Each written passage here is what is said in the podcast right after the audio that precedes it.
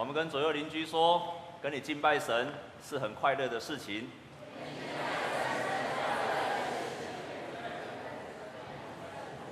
我们要特别欢迎今天第一次到我们当中一起跟我们一起敬拜神的，我们请他们站起来，我们最热烈的掌声来给他。好，我们请左右邻居也跟他一起握手，请左右邻居跟他一起握手。感谢神。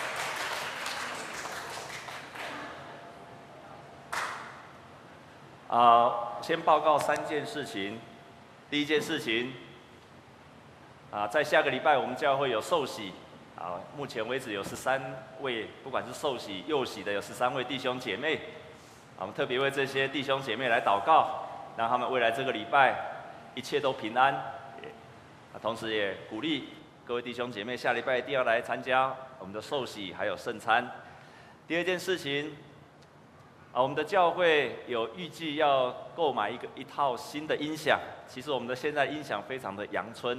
啊，我们今天的敬拜团带的好不好？好。听你们这样讲就觉得不太好。到底你们觉得他带的好不好？好。听你们这样讲就知道他们唱的还可以而已。他们到底唱的好不好？阿内马卡差不多，谢谢你们哈，啊，谢谢诗班带我们的敬拜。所以呢，我们目标是七十万，啊，我们希望把我们的音响能够搬到下面来，因为每一次下面有时候没有声音，上面不一定能够听得到，啊，所以让我们的声的音响能够改改善得更好。啊，第三件事情，在上个礼拜我们有发了一张黄色的，在周报里面有夹一张黄色的，我深信你可能没有带来，如果你有带来的话。在下礼拜我们一定会再发一次。那如果你没有拿这一张，是告诉我们说，在十二月二十一号，我们教会有中山马戏团第一次要公演，啊，因为是圣诞节的公演，所以是特别针对非基督徒还有未信者，或者他对教会福音有兴趣的弟兄姐妹来参加。所以呢，这上面有三个名单，如果可以的话，你可以把他的名字写在上面。然后呢，你从现在开始就要开始为他祷告，现在开始就为他祷告。特别是如果你有一些同学、朋友、同事，他还没有信耶稣的，圣诞节是他最有机会进到教会。啊，那一天我们完全是为那些未信者而设计的的演戏，还有分享。所以如果你有想要带领你的未信者的亲戚好友，那请你把它填在下面，然后你再从现在开始就要为他来迫切祷告，让他能够在。十二月二十一号到我们当中，十二月二十一号是礼拜六的晚晚上七点钟。那你可以祷告的方式呢？这上面有写得很清楚，就是为他的身体、为他的工作、为他的情感、为他人际关系，以及为他的灵性得救来祷告。所以如果你有回昨上礼拜要拿回去，你想好了，这礼拜可以放在奉献箱、奉献袋子里面一起拿上来。啊，如果呢，啊你没有的话。那我们下礼拜会再夹一次。这礼拜你要回去想一下，你要在十二月二十一号带领谁，这样好吗？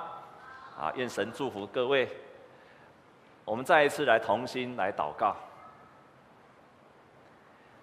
亲爱的上帝，我们感谢你，让我们记住你差遣你的儿子耶稣基督来到这个世界上要挽救我们。谢谢你何等宝贵的救恩，巴不得在场的每一个人都经历过。愿每一个人他经历过，而且都刻在他们的心板上，让我们成为一个感谢的人，因为他们越感谢，我们会越幸福；越感谢，越蒙恩。谢谢你，让我们今天到你的圣殿来敬拜你。愿你的话语借着你的圣灵再一次的感动我们、激励我们、教导我们，也提醒我们，成为一个会感谢的人。这样祝福祷告是靠着耶稣基督的圣名。阿门！我们再跟左右邻居说，你要成为一个会感谢的人哦。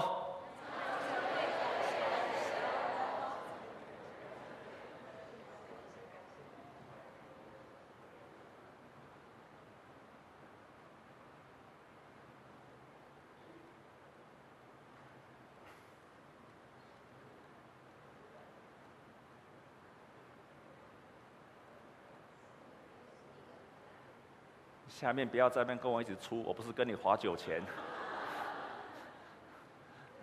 这个是多少？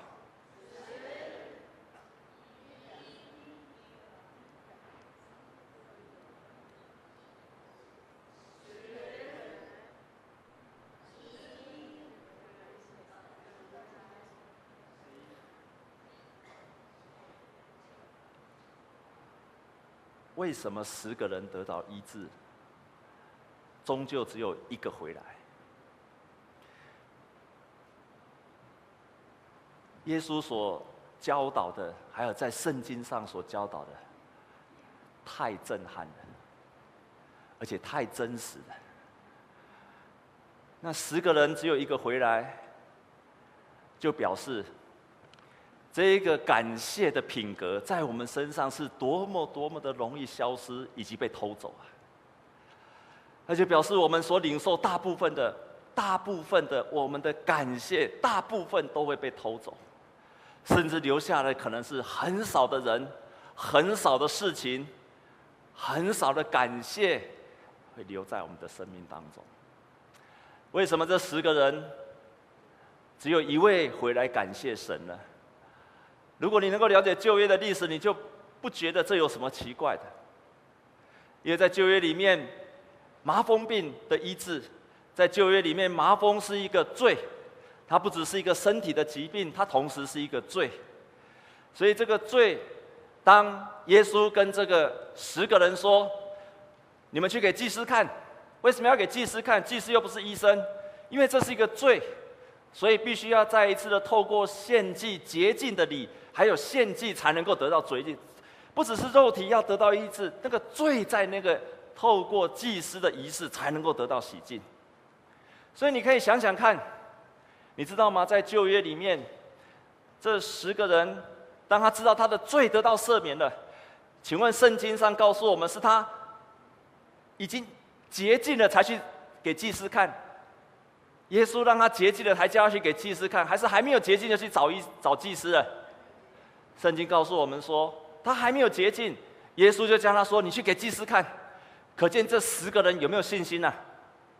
有没有信心？有很大的信心。因为他相信耶稣跟他讲的说会得到医治，所以他就跑去了。虽然他们身上还没有得到医治，他们就跑去给祭司看。在利未记告诉我们，如果一个麻风病人要得到洗净的话，他去给祭司看，祭司会先杀了一只鸽子，然后把它把那个血喷点在他的身上。接下来呢，他有七天，他有七天。要自己隔离，自己住，而且身上的毛发要剃光光，然后他要自己住，因为要观察他是真的好还是还是假的好，所以要把毛发剃光，这个剃光，然后自己一个人住，这个要七天，然后到第八天，他还要献公的羔羊，还有母的羔羊，他献祭完了之后，他才完成了所有的一切的仪式，才能够确定他的罪被洗净了。所以你想想看，当耶稣说你去给祭司看到回来，经过了几天呢？至少几天？至少八天了。他得到洁净了才回来。如果他们住的地方也要被洁净，又要再过七天，同样的仪式要再做过一次，才能把他的家里给洁净了，他的家庭才他的住的地方才能够得到洁净。所以呢，他自己得到洁净之后，又要让他的家得到洁净，再来回至少经过十五天或者十六天，他才再回来。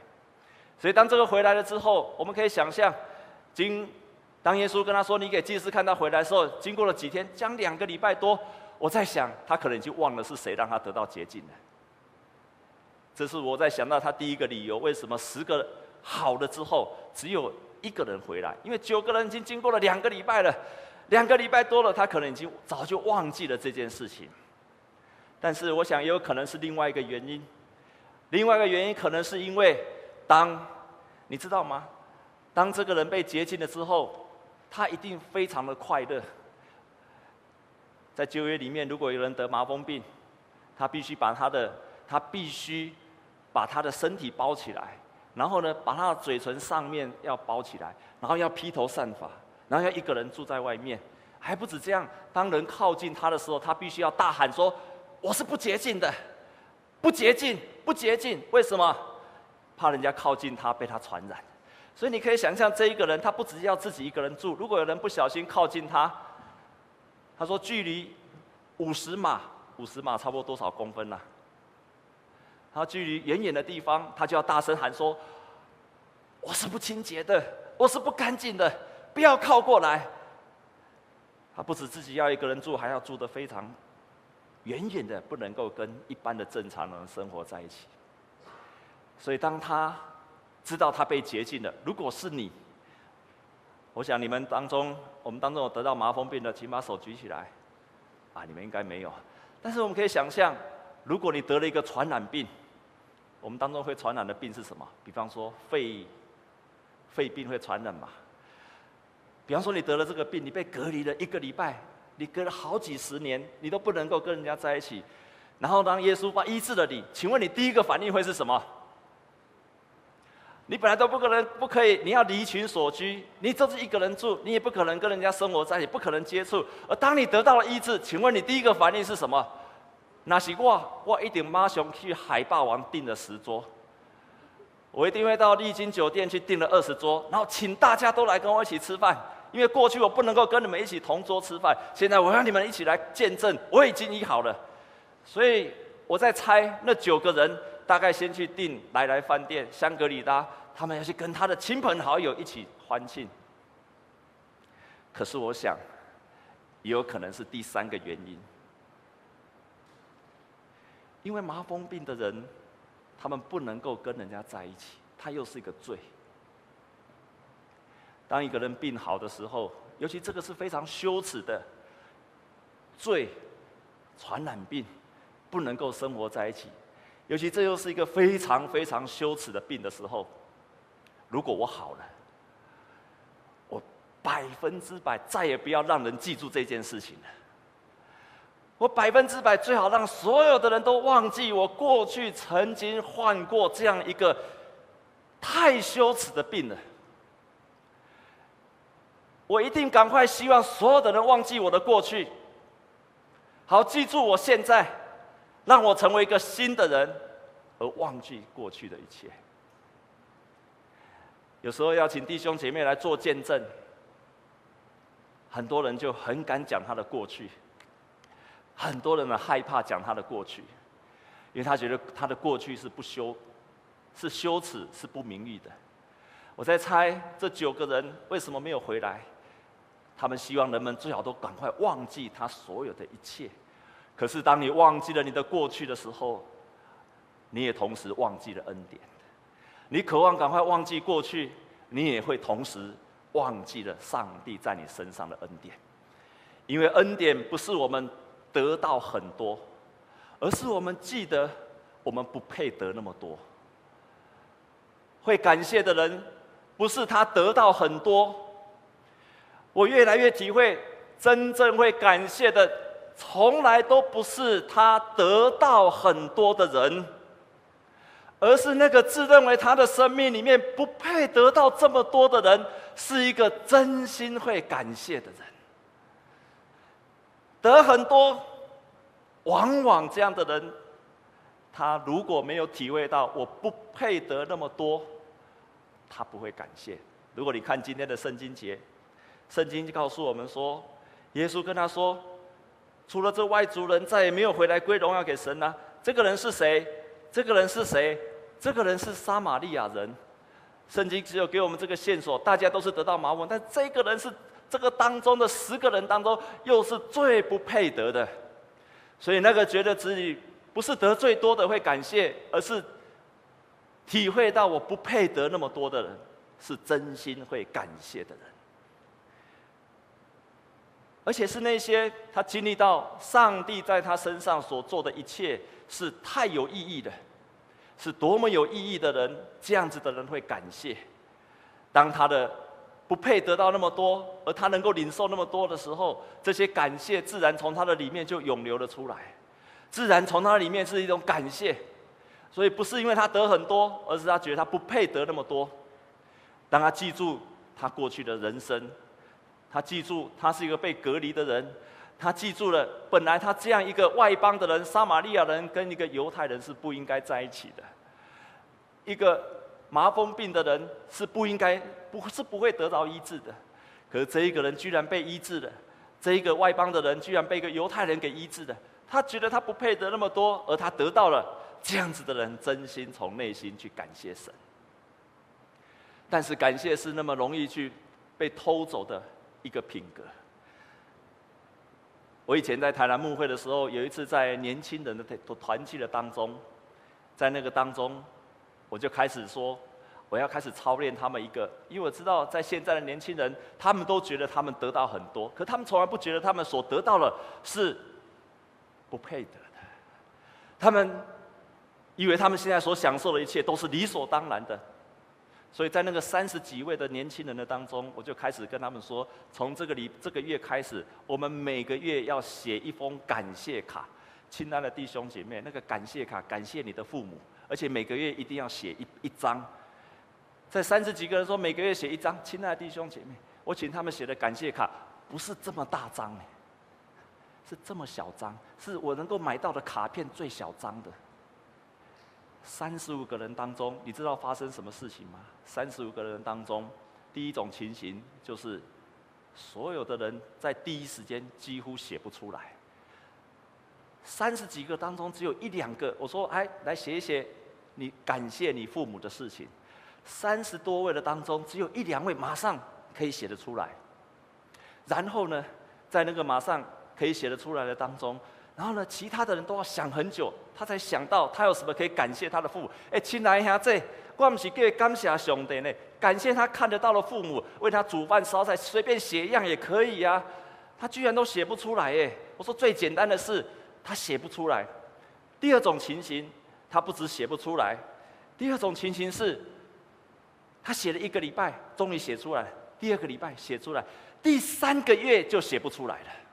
这个是多数的情形。他想到第一个月，人家为他所做的一切，父母为他所做的；第二个月又写不出来，第二个月还可以写出来，第三个月勉强挤出来，到了第四个月，几乎大家都写不出来了。难道你父母为你做了这么少吗？我们当中是高中生、大专生，请你把手举起来好吗？把手不敢举，听牧师讲了不敢举，手举那么低，我还是会看得到。好，请放下哈。回去马上写，哦，写得出来吗？然后第三种情形是，因为写的总要给父母亲嘛，总不能写的夹在圣经啊。所以第三种情形就是写的要亲手交给父母。你知道这个更好笑，花了一个礼拜，每个礼拜我都问，给父母了没？没有，真的，十个当中。不要说九个，十个当中将近一半的人拿不出去耶。我不知道是不是因为他不好意思还是什么。我说不然你再拿一次，吹一礼拜、两礼拜、三礼拜、四礼拜，一个月、两个月，有一个姐妹，有一个高中女生，有一个大专的女生，居然讲了三个月，那个卡片还没有出去。最后我就跟她说：“你卡片给我，牧师要寄给寄给你父母，不然我要送到你家给你父母。”她才勉强。到了下个礼拜，问她说：“啊，你卡片寄出去？牧师，我出去了。啊，你放在哪里？”就有一天，我妈妈也不在，我爸爸也不在，全家都不在的时候，我偷偷把它放在那个梳妆台的后面。那这样他看得到吗？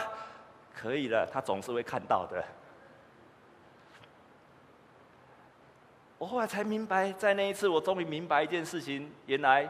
当他觉得他所得到的是理所当然的时候，他不会感谢；当他拥有很多的时候，他不会感谢，而是他觉得他不配得的，往往是这样的年轻人，他真心的感谢。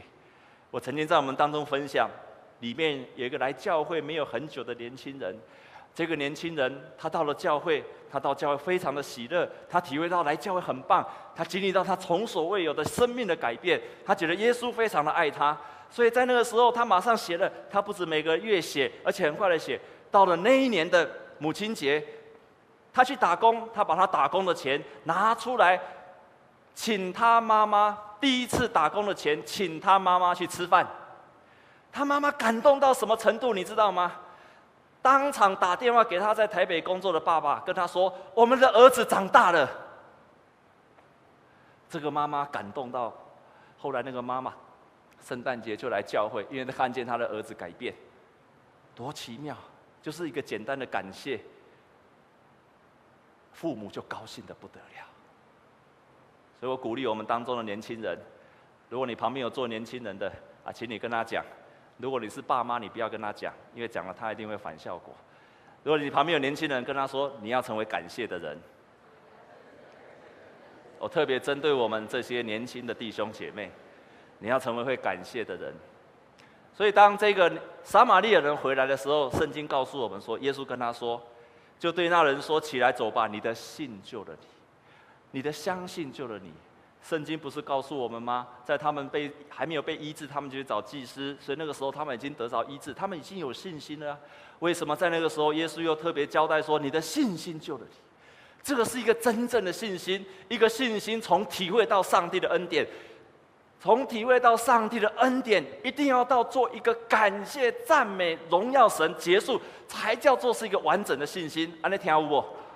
如果你的感谢只是一个领受到相信神，而你没有到最后用一个感谢跟荣耀来做结束，这个历程信心的历程你还没有结束。所以耶稣说：“你的信救了你。”耶稣用这样来提醒他们，也来告诉这个人说，也提醒了我们：一个有信心的人，当然会荣耀神，会感谢神，我所不配得的神赐福给我了。在那个时候，对你自己来，你会得到真正的喜乐。所以有一个加州的学者，在美国加州的学者，他就曾经这样讲：他说，这个叫罗伯·艾曼斯的这样说，他说，懂得感恩的人更有活力。对事物有好奇心，充满了热情，他更少会去嫉妒、愤怒、怨恨、后悔或其他因为压力产生的不愉快的思想。所以，一个会感谢的人，很自然的，他会产生的，在他的里面就不很少会有负面的情绪，因为他常常感谢，他就从很多不好的环境当中看到值得感谢的事情，他就从。理所当然的环境当当中，看见他不配得这么多的恩典，这样的人就充满了喜乐，充满了感谢。不只对自己是神的祝福，同时感谢也让我们跟其他的人产生了连结，因为我们会感谢，于是我们产生了一种不可思议的感谢。让我们跟别人就紧紧的连接在一起，而不止这样子。我们对上帝发表感谢的时候，我们会同时得到上帝更大的祝福。所以，感谢让我们自己成为更喜乐，感谢让我们跟别人连接在一起，感谢也成为受到神祝福的人。我们来看圣经节好吗？我们特别拿我们的周报。在周报里面有一个金句，是今天的金句，《马拉基书》三章十节，我们一起大声的来背诵这一句。在周报的第二页有一个《马拉基书》的第三章第十节，我们一起来读好吗？万军之耶和华说：“你们要将当纳的十分之一全然送入仓库，使我家有粮，以此试试我是否为你们敞开天上的窗户。”倾福于你们，甚至无处可容。这一句话是信实的，这一句话是真的。他说：“你只要十分之一就好了，你只要十分之一就好了，送入仓库，使我的家就是上帝的圣殿、上帝的教会有粮食。”圣经里面人不可以试探神，唯有这一节的圣经说：“你要来试试上帝。”是不是当你这样做的时候，上帝为你敞开天上的窗户，倾福于你们，甚至无处可容？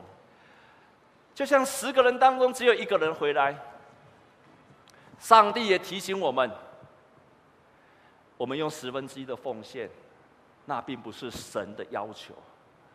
当然，圣旧约圣经有要求，可是十分之一的奉献是神的祝福。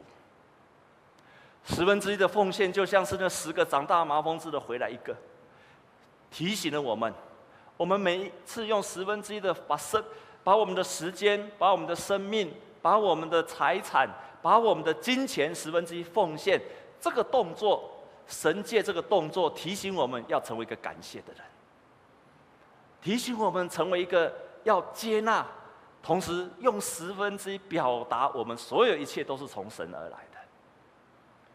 所以你可以做的是什么？第一个，你可以做的就是要十分之一的奉献。学习十分之一的奉献，我们当作如果你是一个学生，你还没有收入，牧师鼓励你，当你拿到父母给你的零用钱的时候，十分之一分别出来，成为你的奉献。你如果在小钱不敢奉献，将来你的零用钱有十万块，你就更不可能奉献。所以学习，即使你只有零用钱十分之一奉献，也要教导你的儿女。你给他零用钱，鼓励他要把十分之一奉献给神，让他学习会感谢神，让他学习不是拥有最多的会感谢，而是他知道他让他知道这是他不配得，而他居然能够拥有的。第二件事情，我们应该练习感谢的思考，常常思想值得感谢的事情，就是因为十个人当中只有一个回来。感谢这个品格是那么容易的偷走，那么容易的消失，那么容易的被偷走，所以我们必须常常去操练，要有感谢的思想，尤其要带领我们的孩子从小就学会感谢。如果你的考小孩子考试考得很好，如果他参加比赛得到很好的名次，如果他获得了什么样的奖励，你除了肯定他自己的努力以外，你要教导他说。若不是老师帮助你，若不是你的同学帮助你，若不是有其他的人帮助你，你不能够得到这么好的成绩。不是靠你自己，是因为有人帮助你，你才能够得到这一切。你就开始教导他学会了感谢，同时，你在教导他，告诉他，当别人给他一个好处的时候，写卡片。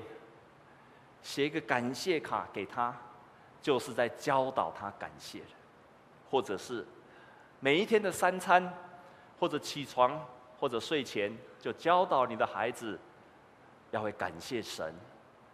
我们所拥有的一切都来自神所赐下的。最后，我们应该不只教导他思想，我们自己或者是教导我们的孩子，带出一个感谢的行动。这个唯一回来的这一位撒玛利亚人，他不止赞美神、感谢神，而是他回来，说回来，回来到耶稣的面前，这个行动做要做出来，才是真正的感谢。你们都知道，我曾经在澎湖牧会过，在那个教会是一个非常弱小的教会。他做礼拜，大人那个时候差不多不到二十位，再加上一些小朋友，二十二位、二十三位。同时，因为那是一个渔村，在澎湖的三级离岛，那个是一个渔村，所以多数的时候，里面的那些长老执事都要出海去偷鱼。结果常常在我们里面都是妇女，都是老弱妇孺。那个教会的收入也非常的不好，奉献非常的微薄。啊，我当时的谢礼也不多，可在那不多的谢礼的当中，有三分之一是长老教会的中会高雄中会去资助的，他们自己能够奉献的也只有占三分之一来维持我的谢礼，那另外三分之一是另外一间比较富有的教会来帮助我们。所以他们几乎是很很难请请得起一个传道人。有一天的冬天的早上，非常的冷，差不多六点出头，天还有点灰暗。然后我还在睡觉的时候，突然听到礼拜堂的前面有那种，就是一般传统民间宗教有人死掉，然后那个告别式的那个。行行列就从教会的门口走过去。你们有没有听过那个西手米啊？有的本钩吹，有的吹唢呐的，还有的在那边噔用那个拔的。那，就从我们教会前面走过去。啊，因为我刚到那个地方没有多久，所以很高兴，不是很高兴的，就是很很兴奋，就跳起来了。哎，从来没有看过，啊，怎么那么吵？所以就跳起来，赶快到教会门口去看。哇，他们那个村庄的那个仪式非常特别，因为那个村庄非常怕人死掉了，所以那个抬棺木的不能够从村庄走过去，要从旁边的绕过去，就刚好这样绕到教会的门口。那因为我们那个地方没有火葬场，所以多数的都要用抬抬木棺，就这样走过去。当我再往近看，哎呦，那边怎么我有一个会友在那里呀、啊？一个老姐妹在那个地方，那个姐妹已经六十几岁了。哎呦，在哪里呀？他那个不是那个阿娇姐吗？哎，我就看，哎阿娇姐，啊领导是什么人贵姓去啊？我哪不知道。你家有谁过世的吗？你怎么没有跟牧师讲呢？那这个人是你的谁呢？你知道吗？那个阿娇在在抬那个，你知道那个福棺呢？原木的那个棺，很多人在那边抬，很重很重的在那边抬。我说：“哎，你身体不好，你那么老了，为什么要抬这个？”亲爱的弟兄姐妹，那个阿娇这是谁？你知道吗？那个阿娇这是第一代，他刚死，啊信主了，他家里没有人信主。而且那阿娇在在我们村庄里面是一个被看轻的一个人，他有一个绰号，台语叫做鬼呀，鬼呀，你听无对不？就是鬼啦，鬼的意思，意思是什么？你知道吗？你知道为什么人家都叫他鬼呀？你知道？鬼呀就是骂他是鬼，看到他说鬼呀鬼呀鬼呀，他们看到他就像看到麻风病人一样，因为鬼呀，因为什么？他长得是。非常非常的，看到的人都会被他吓到，像看到鬼一样，所以叫他鬼啊。他的眼睛是斗鸡眼，常常你跟他讲话的时候，他眼睛不知道跑跑到什么地方去了。然后他又是龅牙，再加上他从小就一个人，然后他们全家他的儿儿女也不供奉他，然后再又长得。在一个弱势的一个妇女，一个人就在那边生活。但是这个人，当他信了耶稣之后，他觉得他以前是个在这个村庄被看轻的，像这个麻风病人一样，他是被看轻的。可是当他信了耶稣之后，他体会到，原来我是上帝的尊贵的女儿。这个世界上的人都不爱我，可是上帝非常的爱我。这个事实，他体会到上帝无比的爱之后。在他的心里面充满了喜乐，所以这个阿娇这样，那一天为什么是抬棺木吗？那天他为什么抬棺木吗？牧师，我在抬这个棺木，我可以赚六百块钱，我就有两百块可以奉献给教会了。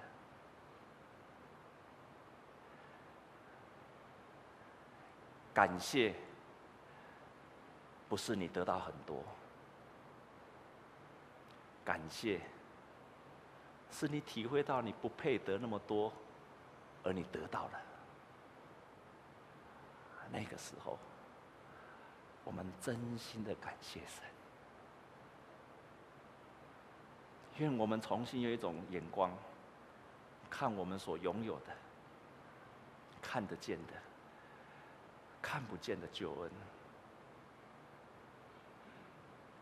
耶稣基督是给我们多么奇妙的恩典！